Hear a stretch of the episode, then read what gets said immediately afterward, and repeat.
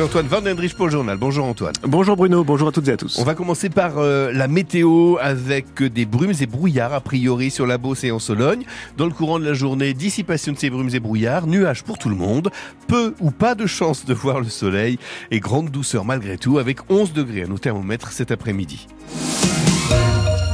On se dirige vers un remplacement total de la pelouse du stade de la Source à Orléans. Oui, envahie de bouts de verre depuis un mois, elle fait l'objet d'un arrêté municipal d'interdiction. Le club de l'US Orléans a définitivement acté un scalpage, puis la pose de rouleaux de gazon naturel. C'est la solution la plus rapide, mais aussi la plus onéreuse aux alentours de 400 000 euros. Reste alors un bon nombre d'obstacles à lever. Christophe Dupuis. Premier obstacle et pas des moindres, qui va payer La solution du partage est sur la table, mais rien n'est arrêté. Avantage, les principaux protagonistes ont en commun le même assureur. Deuxième difficulté, trouver un fournisseur de rouleaux de gazon naturel en bon état. Le club indique être en bonne voie. Une piste au Portugal semble privilégiée. Troisième écueil à lever, contrôler l'état des fibres textiles en place sous la pelouse qui permettent une meilleure adhésion du semis un contrôle nécessaire après scalpage et avant la pose des rouleaux de gazon naturel. Il ne s'agirait pas qu'ils soient abîmés, auquel cas la facture serait encore plus salée. Selon Reynald Berg, le directeur de l'USO Foot, une solution devrait être définitivement arrêtée la semaine prochaine. Reste le calendrier. Aucun travaux ne pourra débuter la semaine du premier de l'an. Au mieux, toujours selon la direction du club, il pourrait démarrer aux alentours du 8 janvier, ce qui pourrait permettre la réception au championnat de Sochaux le 19 janvier, mais rien n'est moins sûr. Des détails à retrouver sur francebleu.fr. Bruno, c'est le dernier jour pour profiter des stands du marché de Noël à Orléans. Dernière chance pour s'offrir une petite gaufre ou découvrir les différents commerces. Les manèges, eux, resteront encore ouverts jusqu'à la fin des vacances, jusqu'au 7 janvier. La plateforme Airbnb prend des mesures contre les fêtes clandestines organisées lors du Nouvel An. Ces dernières années, c'est devenu la hantise des propriétaires à l'approche de la Saint-Sylvestre, alors que des témoignages de fêtes clandestines se multiplient. La plateforme de location a même lancé une intelligence artificielle pour traquer les éventuels fêtards au moment de la réservation, mais du coup, certains jeunes ont du mal à trouver un lieu pour se réunir demain soir. Guillaume Fariol. Océane avait imaginé un beau réveillon dans une maison avec jacuzzi accompagné de son conjoint et cinq de leurs amis. On ne voulait pas faire le bazar. Mais la jeune femme a dû revoir ses plans, impossible de réserver sur Airbnb. Je pense qu'on en a testé à pas loin de 10-12 logements qui nous ont refusé.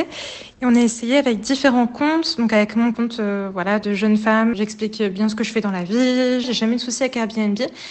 Rien n'y faisait, on se faisait rejeter directement. Car l'intelligence artificielle de la plateforme est intransigeante en cette période. Elle analyse la durée du séjour, l'âge des potentiels locataires, leur nombre. Si elle n'est pas satisfaite, réservation bloquée accompagnée de ce message, risque de fête. Et quand certains parviennent à franchir l'algorithme, comme Emeline, 20 ans, vous voulez juste euh, manger une raclette entre jeunes. Eh bien là, ce sont les propriétaires qui se méfient. On leur disait qu'ils pouvaient passer n'importe quand de la soirée, mais ils étaient assez réticents. Et on va tous rester euh, chez nos parents respectifs, hein, puisqu'on n'a pas trouvé d'appartement. Mais c'est surtout de la frustration parce qu'on ne nous laisse pas notre chance. Il n'empêche, les mesures préventives d'Airbnb sont efficaces. Depuis leur lancement en 2020, le nombre de fêtes signalées à la Saint-Sylvestre en France a chuté de moitié. Le reportage de Guillaume Fariol.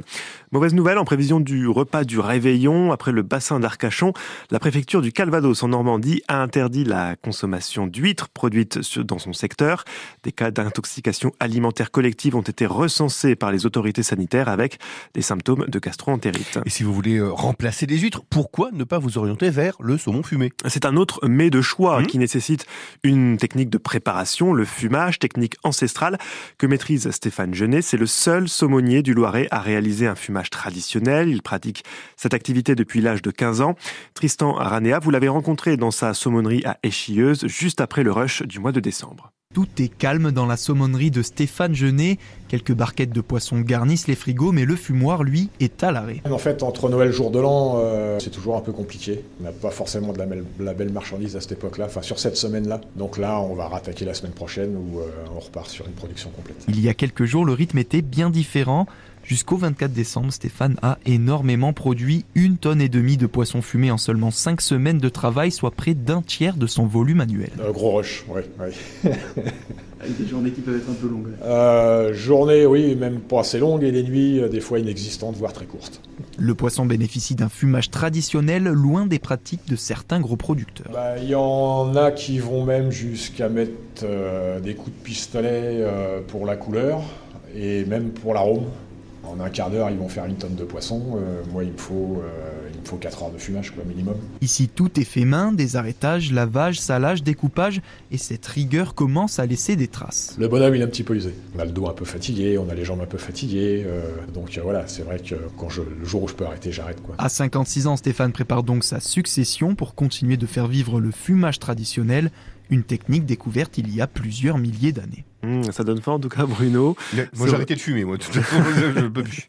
C'est plus possible. Un reportage donc de Tristan Ranet à retrouver sur francebleu.fr. Et puis pour finir ce journal, ce sauvetage des pompiers du Loiret hier à Olivet.